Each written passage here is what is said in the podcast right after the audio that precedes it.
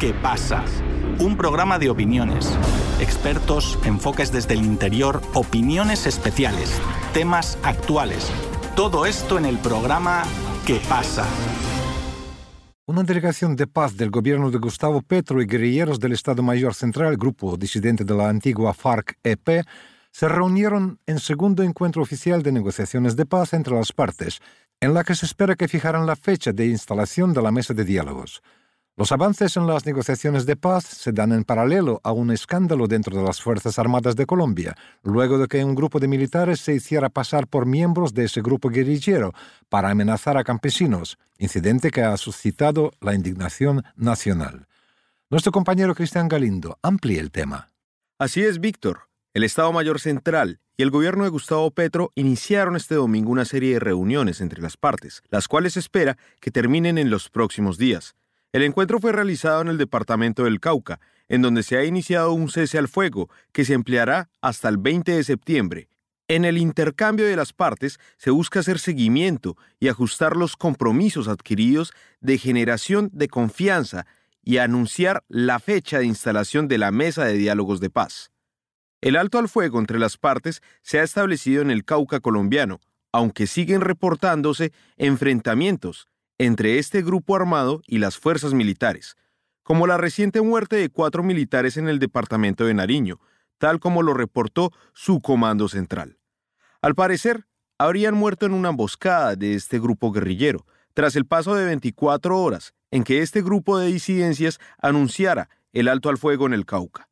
Los diálogos con este grupo guerrillero hacen parte de la política de paz total del gobierno de Gustavo Petro, en donde la administración de Petro intenta negociar con los distintos grupos armados para que de una manera definitiva se logre la paz en el país. Esta política de paz total ha sido atacada desde distintos sectores, aunque están quienes también hacen juegos sucios para que esta idea de un conflicto eterno nunca acabe. El pasado 11 de septiembre, uniformados se hicieron pasar por disidentes de las FARC e intimidaron y violentaron a la población civil en el municipio de Terra Alta, Córdoba.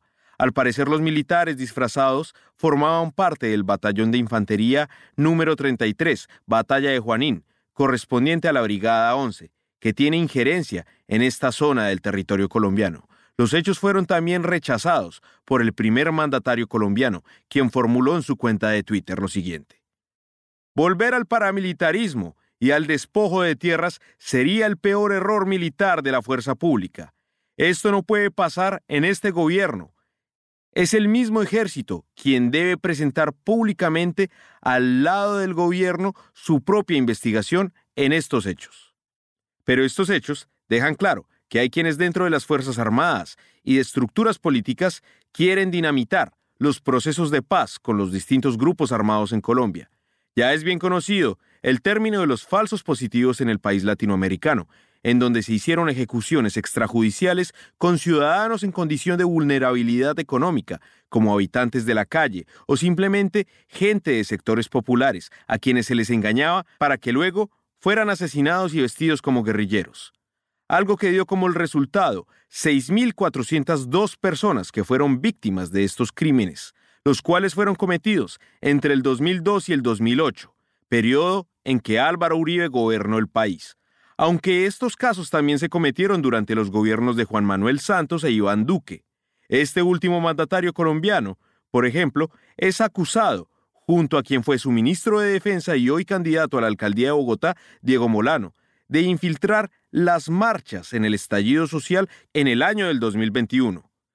En las marchas, policías y militares se infiltraron para hacer pasar a los manifestantes como atacantes, al igual que se utilizaron armas de fuego contra los marchantes y se desaparecieron a ciudadanos en estos eventos que estremecieron al país.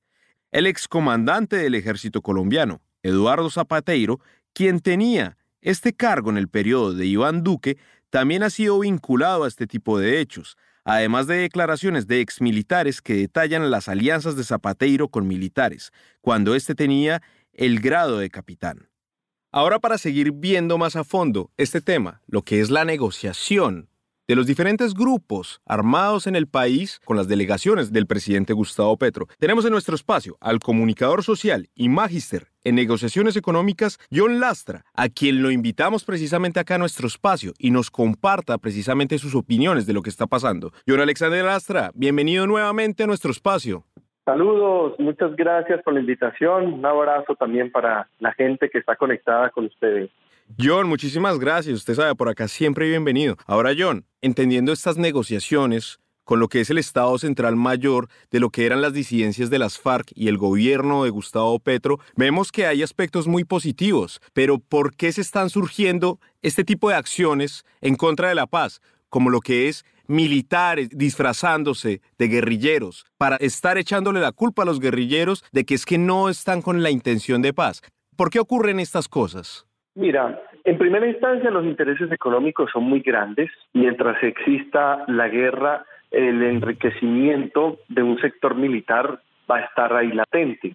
¿sí? La industria de armas y también los negocios con, no digo que todas las Fuerzas Armadas, pero sí han habido casos de militares salpicados con temas de narcotráfico y manejo de economías ilegales, ¿no? Como le llaman la economía sumergida, y hacen todas estas maniobras también para mantener su statu quo de privilegio, mantener su nómina, porque recordemos que con el presidente Gustavo Petro se han priorizado otros ministerios, pero históricamente, digámoslo así, desde Pastrana y especialmente en el gobierno de Álvaro Uribe Vélez, las Fuerzas Armadas fueron las que más dinero recibían del presupuesto nacional, sin contar con lo que ya dije de las economías ilegales.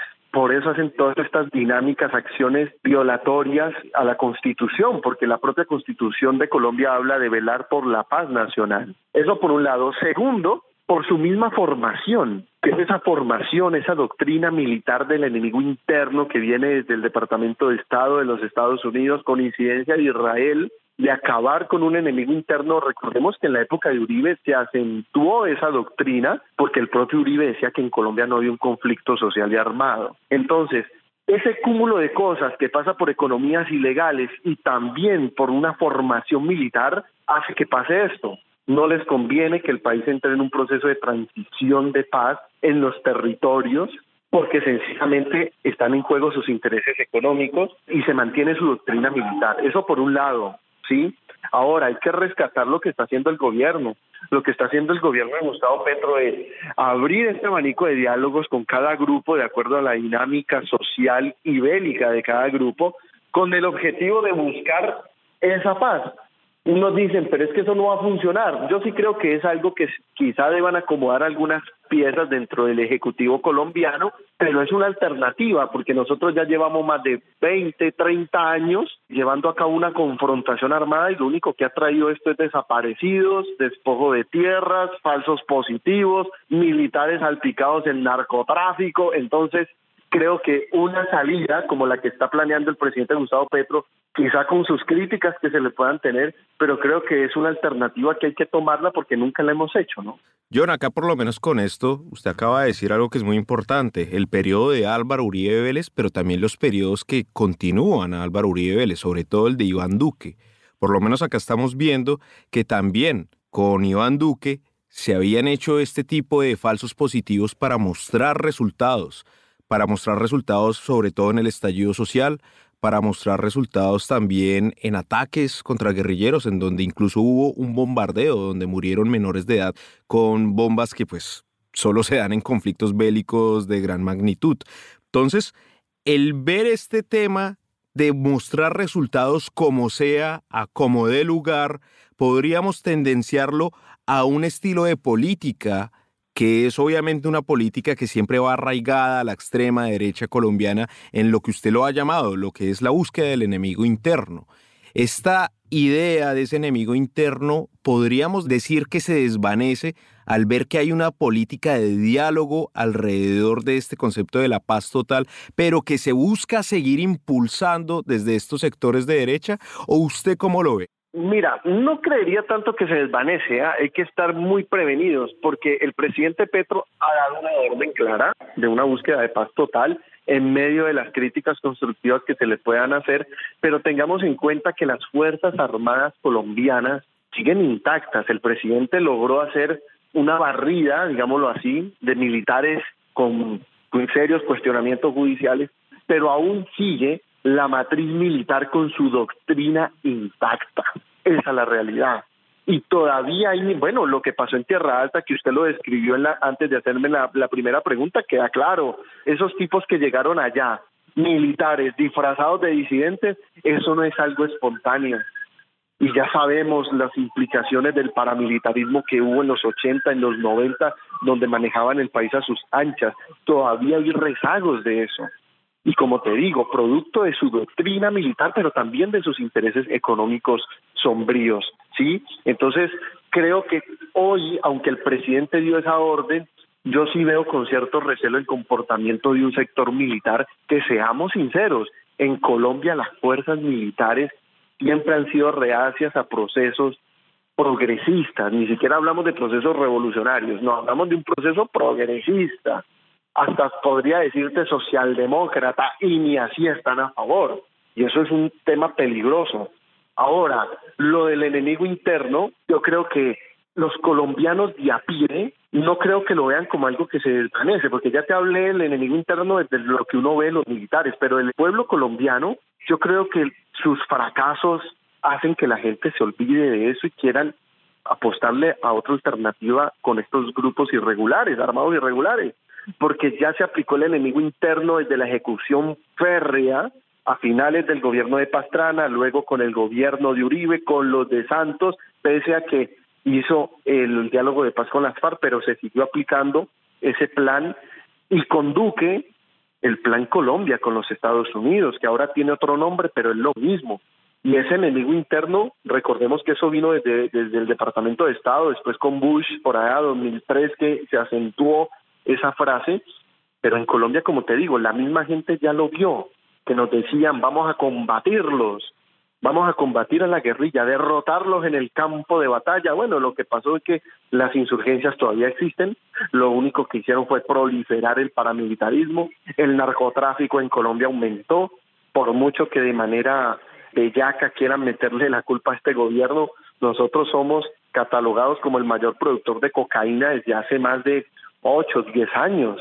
Entonces aumentó la producción de cocaína, falsos positivos, paramilitarismo y las insurgencias siguen, pero las víctimas se acrecentaron. Víctimas de la insurgencia, víctimas de las organizaciones sociales, víctimas hasta de las propias Fuerzas Armadas, porque esos militares rasos que son jovencitos que no han tenido posibilidades de tener otro trabajo o de formarse educativamente por el sistema socioeconómico en Colombia, pues se van a las Fuerzas Armadas a prestar su servicio militar y son los que terminan siendo carne de cañón en un conflicto social y armado. Entonces yo creo que es la misma dinámica social que pues ha visto que eso ha sido un fracaso.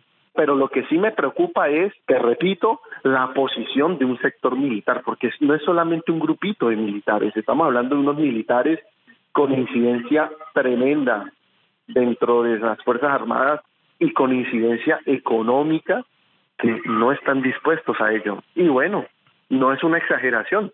Ya vimos lo de Tierra Alta, que fue un caso latente y ahí te deja entrever algo, ¿ah? Que ese sector no obedece al presidente. Ojalá no pase a mayores, digo yo, ojalá. Pero eso es un claro ejemplo de que están en contra de una directriz de su presidente, porque aunque no les guste a ese sector militar, el jefe, el comandante en jefe de las Fuerzas Armadas se llama Gustavo Petro. Así es. Pues precisamente lo que está pasando en Colombia es un proceso histórico, que es el proceso de la paz, de los diálogos. Pero claramente, entre estos procesos siempre habrán quienes se opongan, porque ven amenazados sus intereses. Pero eso mismo lo estaremos viendo seguidamente acá, en Sputnik. Así que, John Lastra, muchísimas gracias por permitirnos estos comentarios. Y usted sabe, por acá siempre bienvenido para tener más información de lo que está pasando en Colombia y lo que es este proceso de paz tan importante para los colombianos. No, es usted muy amable, muchas gracias por esta oportunidad. Un abrazo a la gente de Sputnik, allá a la gente del pueblo ruso y a sus millones de seguidores. Muy amables, un abrazo.